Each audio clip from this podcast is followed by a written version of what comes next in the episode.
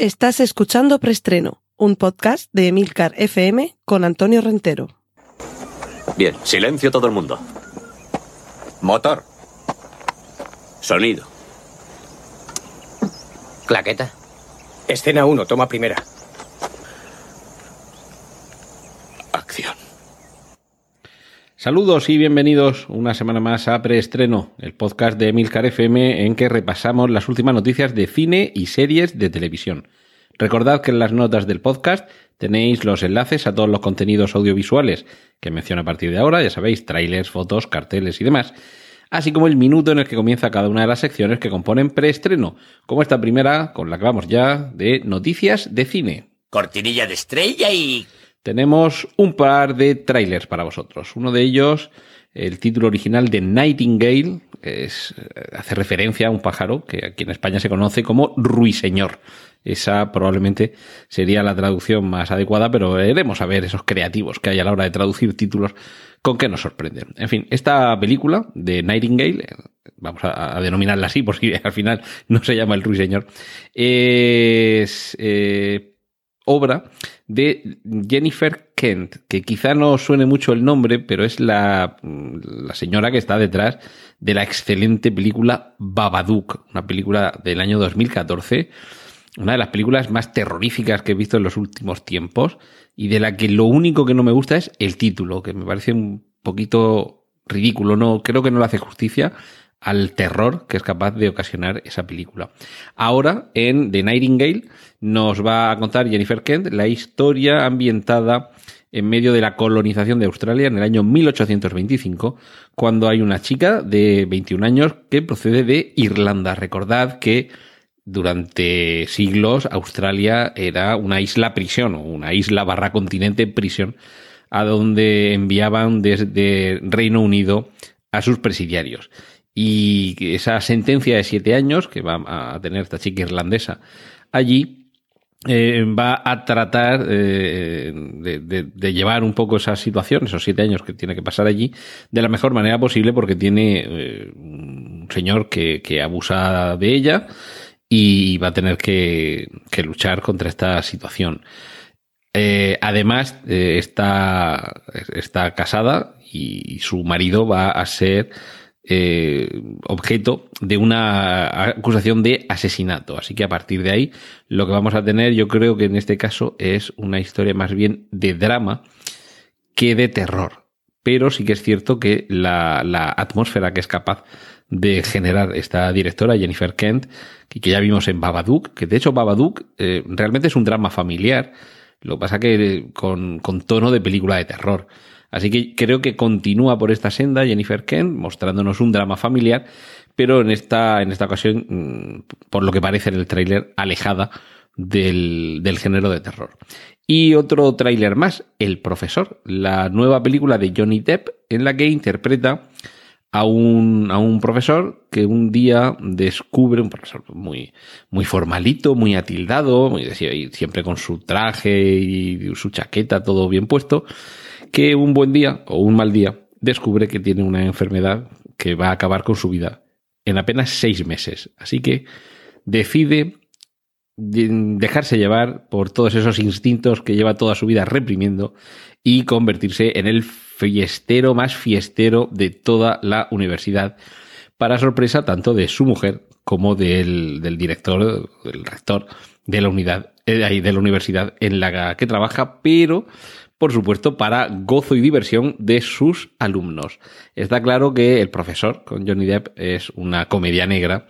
Y Johnny Depp hay que recordar que, además de ser un gran actor dramático, también tiene una excelente vis cómica. Así que tengo la sensación de que este es un producto un poquito hecho para el lucimiento de esa, de esa vis cómica que tiene Johnny Depp. Así que tendremos que disfrutar de El Profesor. Cortinilla de estrella y... Vamos con la sección dedicada a las secuelas, remakes y demás hierbas. Os voy a facilitar un enlace con un montonazo de fotos del episodio 9 de la Guerra de las Galaxias. Vamos conociendo algunos detalles, quizá no significativos sobre la trama, pero sí sobre la ambientación, los personajes y alguna pista pueda haber sobre lo que vamos a ver. No nos alejamos de esa galaxia tan lejana, perdonad la literación, porque ya se ha hecho oficial que la nueva trilogía de Star Wars va a estar ambientada en la época, en el mundo de los caballeros de la vieja república. Esto es una época muy anterior, muy anterior, muy anterior a todos los acontecimientos que hasta ahora hemos conocido en la saga galáctica. Curiosamente, curiosamente, una de las películas que menos éxito ha tenido, solo, aunque aquí en España le pusieron delante el Han, que, a ver, si se llama solo, si no hay que ponerle ya nada más delante. Precisamente ahí está también parte de la gracia del título, en que, se, que sea solo. Pues bien, fue, como digo, una de las películas que ha tenido menos éxito de la saga. Eh, hubo una parte del público y de la crítica que la masacraron. Lo cierto es que a partir de... Le pasa un poquito como a, Rook One. Hay un momento, a partir de la mitad de la película, en la que parece que coge carrerilla, eh, se encarrila, y nos deja planteados algunos, eh, no sé si denominar algunas pistas sobre cómo podía continuar esta historia que nos hacen más que deseable una, una secuela, una continuación. Y de momento uno de esos... Eh, de esas iniciativas por las que algunos fans se reúnen tratando de que se les cambie el final a Juego de Tronos, por ejemplo. Eh, estos han sido un poquito más creativos y hay un grupo bastante numeroso de fans, por cierto, que están pidiendo que haya segunda parte, que haya un solo dos.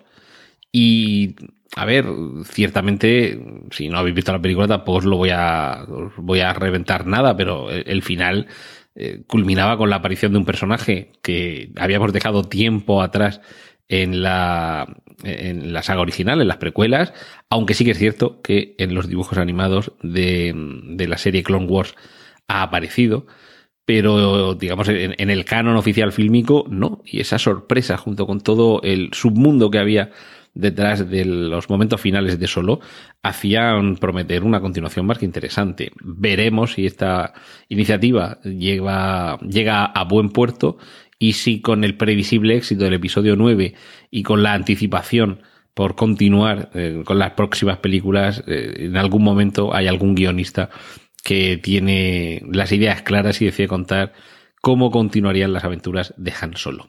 Y continuamos con la tercera y previsiblemente última entrega de la trilogía Kingsman. Ya sabéis, la, la película con la que se trataba de dar un nuevo giro al, al cine de, de, espías, con las dos entregas que conocemos hasta ahora, El Servicio Secreto y El Círculo de Oro. Pero ahora nos quedaría una, una última entrega en la que veamos cómo culmina la relación entre Exy y Harry, interpretados por eh, Taron Egerton y Colin Firth, respectivamente. Y sobre todo que veamos cómo se desarrolla ese nuevo cuerpo secreto de inteligencia y seguridad que conocimos en la segunda entrega, que son los Statesman digo que aquí finalizaría la trilogía, pero hay incluso, yo creo que esto lo comentamos aquí en su momento en, en preestreno, hay por ahí un, concepto de precuela en la que llevaría a, casi a siglos atrás la presencia de este cuerpo de los Kingsman al servicio de su graciosa majestad británica. Sería algo así como lo que sucede con los videojuegos de Assassin's Creed, que nos podemos remontar pues eso, a, muchos siglos atrás y ya existían. Vamos a ver si después de esta culminación de la trilogía tiene el, el, éxito suficiente como para que decidan ampliar todavía más la saga con algún tipo de precuela. Y finalizamos esta sección de remake, secuelas y compañía con la noticia de que Ridley Scott está preparando una nueva precuela de Alien. La duda no es si será buena o mala. Casi todo el mundo se está temiendo lo peor, nunca mejor dicho. Pero una precuela de Alien. ¿De cuál?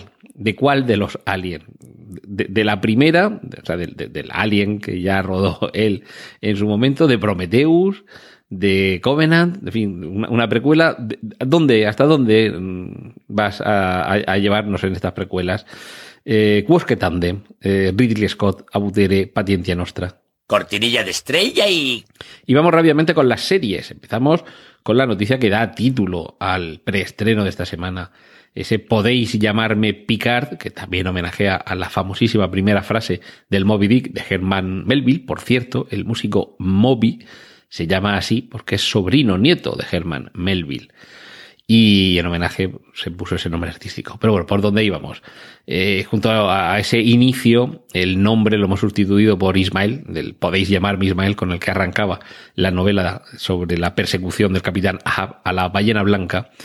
Lo hemos completado con Picard, seguramente, y junto a James Tiberius Kirk, el, el personaje a bordo del Enterprise más conocido, más querido y uno de los protagonistas de, diversas películas y, series eh, del universo Trekkie que, por las que el público siente una mayor devoción.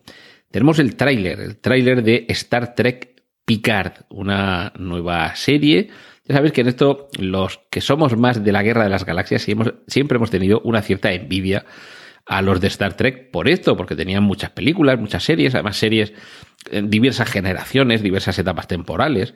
Y, ahora tenemos una, nueva serie que, se titula así, como he dicho, Star Trek Picard, ese es el, título, con sus dos puticos, que, que va a, a, través de, yo lo diré, de la plataforma de streaming de CBS en Estados Unidos y para el resto del mundo en más de 200 países, ojo.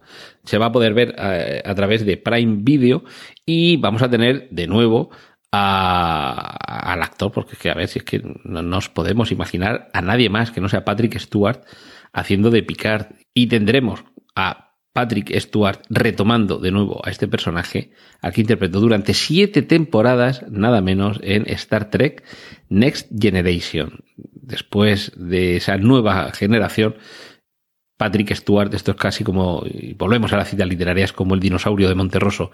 Cuando se despertó, Picard todavía estaba allí. Y otro tráiler que nos llega sobre la serie Historias de San Francisco, una nueva serie protagonizada por Ellen Page, a quien hace muy poquito hemos estado viendo en The Umbrella Academy y, ahora va a interpretar a una chica normal y corriente. si habéis visto la Academy, si no, ya os lo cuento yo, tiene que ver con personas dotadas de poderes extraordinarios. La tenemos pues, interpretando un papel de una chica normal y corriente que mm, es la hija adoptiva del personaje que interpreta Laura Linney, que 20 años después eh, vuelven a reencontrarse porque ella, la madre, los abandonó, los dejó atrás para poder continuar su carrera profesional. Así que ante lo que estamos evidentemente es ante un drama, una historia dramática relacionada con, con cómo viven estas personas su, su nueva vida. Se anuncia también un spin-off de Vis a Vis, esta exitosa serie que en algún momento llegó a compararse con Orange is the New Black, aunque solo fuera porque estaba ambientada en una prisión femenina. Y terminamos con una, una, noticia que ha compartido un concepto, una idea que nos ha trasladado David Harbour. Ya sabéis que es el actor que ha interpretado la última versión de Hellboy, pero a quien conocimos como el sheriff de Stranger Things. Y precisamente sobre esa serie nos hablaba David Harbour al decirnos que el final de la tercera temporada de Stranger Things es lo más emocionante que se ha filmado hasta el momento en esta serie. A mí esto me parece que lo que quiere decir es que vayamos teniendo preparados el paquete de Kleenex. Cortinilla de estrella y... Verano del año 2021. Ese va a ser el momento en el que podamos ver el estreno de la versión con actores de carne y hueso de Akira, dirigida por Taika Waititi. Eh, es curioso que este director hasta ahora casi todo lo que ha hecho tiene que ver más bien con, si no con la comedia directamente, pero sí con tintes cómicos y en Akira ya sabéis que hay poquitas risas. En cualquier caso sí que es un, director capaz de llevar sobre sus hombros una, una producción importante, ya lo demostró en Thor Ragnarok. Así que creo que mm, este año largo que nos queda hasta verano de 2001, de 2021, nos vamos a tener que mordisquear los dedos porque no nos van a quedar uñas. Ojo, porque Marvel ya va diciendo que se acabaron los Vengadores. Sí, sí, ya sé que la semana pasada dije que a lo mejor la película de, Disney Marvel del año 2022 era una nueva entrega de los Vengadores. Pero hemos encontrado el resquicio para que sean compatibles estas dos realidades y no tiene que ver con el mundo cuántico. En el año 2022 puede haber una nueva película de los Vengadores y Disney dice que ya se han acabado los Vengadores. Claro, se han acabado los Vengadores tal y como los conocemos. Es decir, que no vamos a ver al Capitán América, no vamos a ver a, a, Iron Man. Seguramente no veremos a Thor protagonizar una película de los Vengadores, como tampoco vamos a ver a la Viuda Negra. Y seguramente tampoco a Hulk. Podemos ver una película de los Vengadores, pero con otros Vengadores. Y si habéis visto las dos últimas entregas, ya sabéis que se han ido uniendo una serie de personajes que serían esos los que protagonizarían esa nueva película, con lo cual podríamos estar hablando de los nuevos Vengadores, o yo ya no sé si West Coast Avengers, que también en los cómics hubo un momento en el que la franquicia Los Vengadores se mudó a la costa eh, oeste con otros integrantes. En cualquier caso, eh, sin salir del universo Marvel, de hecho, precisamente hoy las noticias que nos quedan son todas del universo Marvel en esta sección. Marvel está pensándose si introducir a Deadpool en Spider-Man Spider 3 bis, por así decirlo, la película que salga a continuación de Spider-Man lejos de casa, con Tom Holland en el papel de Peter Parker, e incluso a Venom. Ojo porque esto ya eh, va un poquito más allá de lo que estábamos dando por seguro, porque desde el momento que Disney compró a Fox parecía muy claro que enseguida empezarían a llegar los X-Men al universo cinematográfico Marvel y parece que no va a ser en esta, en esta fase que ahora comienza. Pero sin embargo, sí parece que está funcionando lo suficientemente bien esta joint venture, esta, esta empresa común entre Marvel y Sony, que comenzó con Spider-Man Homecoming, ahora continúa con Spider-Man Lejos de Casa, y, bueno, por su lado, Sony a solas, sin compartir a priori universos ni desde luego personajes, parece que no le ha funcionado nada mal con, con Venom. Ahora se trataría de, de, introducir a Deadpool, que es un personaje que pertenece a la parte que proviene de Fox, y, Venom, que sería un personaje que proviene de esta parte de Sony.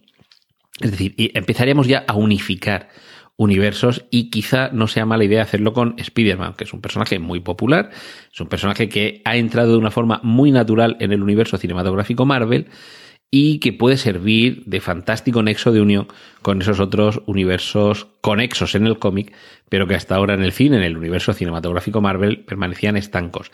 Recordemos, recordemos que Deadpool sí que ha interactuado con personajes de los X-Men, que pertenecen sus derechos a Fox. Es decir, por eso eh, mencionaba esa fusión de universos. Eh, con, fusión de eh, universos, ya sabéis que en el universo cinematográfico Marvel hay un Quicksilver, un Mercurio, y en el universo X-Men hay otro, y no parecen unos personajes muy compatibles entre sí. Pero en cualquier caso, mientras llega ese momento, mientras se vuelven a fusionar todos estos universos,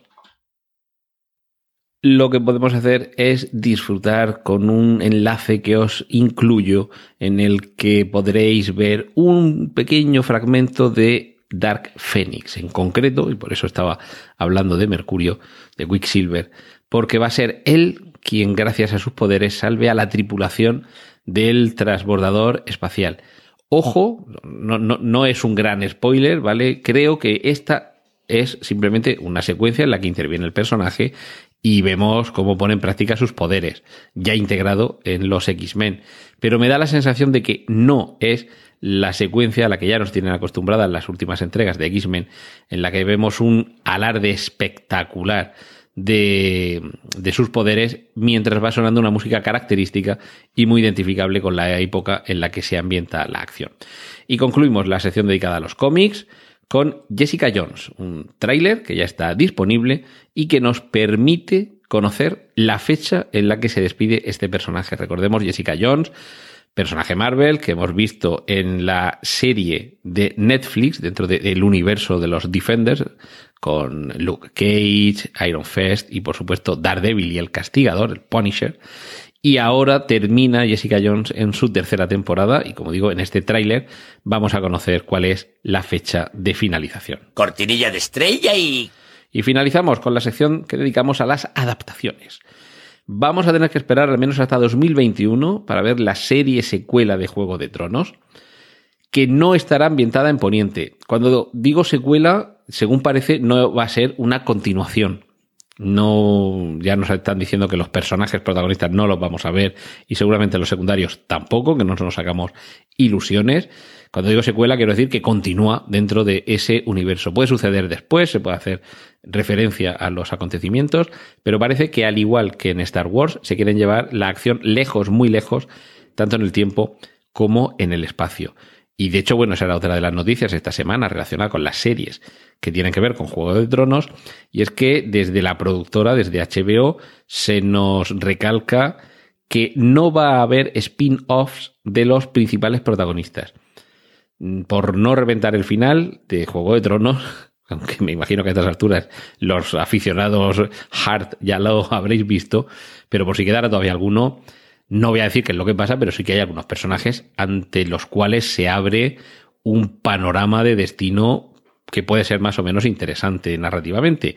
No vamos a ver spin-offs sobre ellos. Y finalizamos una noticia más que tiene que ver con Tom Holland, el actor que actualmente está interpretando a Spider-Man. Y es que va a ser el protagonista, se confirma, de Uncharted, la adaptación de este videojuego en el que muchos confiaban que en una versión adulta del personaje hubiéramos visto a Nathan Fillion, el, el, protagonista de, esta serie en la que es un escritor de éxito que acompaña a una policía que no le hace ninguna gracia tener que llevar a, sus espaldas a, a Castle eh, desde luego es que el personaje le pega un montón, pero quizá ya se nos ha hecho un poquito mayor y quizá debiera bajar algo de peso. No voy a hacer sangre con esto porque yo también tendría que bajar algo de peso, incluso sin querer protagonizar ninguna película. Pero parece que se está apostando porque el personaje sea más joven. Tom Holland no es un niño, pero en fin, puede pegar todavía como un adolescente. Esto permitiría además atraer a un público juvenil que es básicamente el que está demandando este tipo de, de, cine. Y seguramente eh, también pensando en que no se nos haga mayor, que no nos pase como con los actores que contrataron para hacer eh, Harry Potter, Hermione y Ron y compañía, porque se nos hacen mayores enseguida. Tom Holland eh, todavía le queda mucho por delante, pero me parece que ya el estirón no lo va, no lo va a pegar. Así que veremos qué es lo que tiene que dar de sí dentro de esta adaptación del famoso videojuego Uncharted. Y esto ha sido todo por esta semana. Os agradezco que hayáis estado hasta ahí y que, perdón, que hayáis estado ahí y os cito eh, para la semana que viene que aquí en Emilcar FM tendréis una nueva entrega de preestreno. ¡Y corten! Gracias por escuchar preestreno. Puedes contactar con nosotros en emilcar.fm barra preestreno donde encontrarás nuestros anteriores episodios. Genial, la positiva.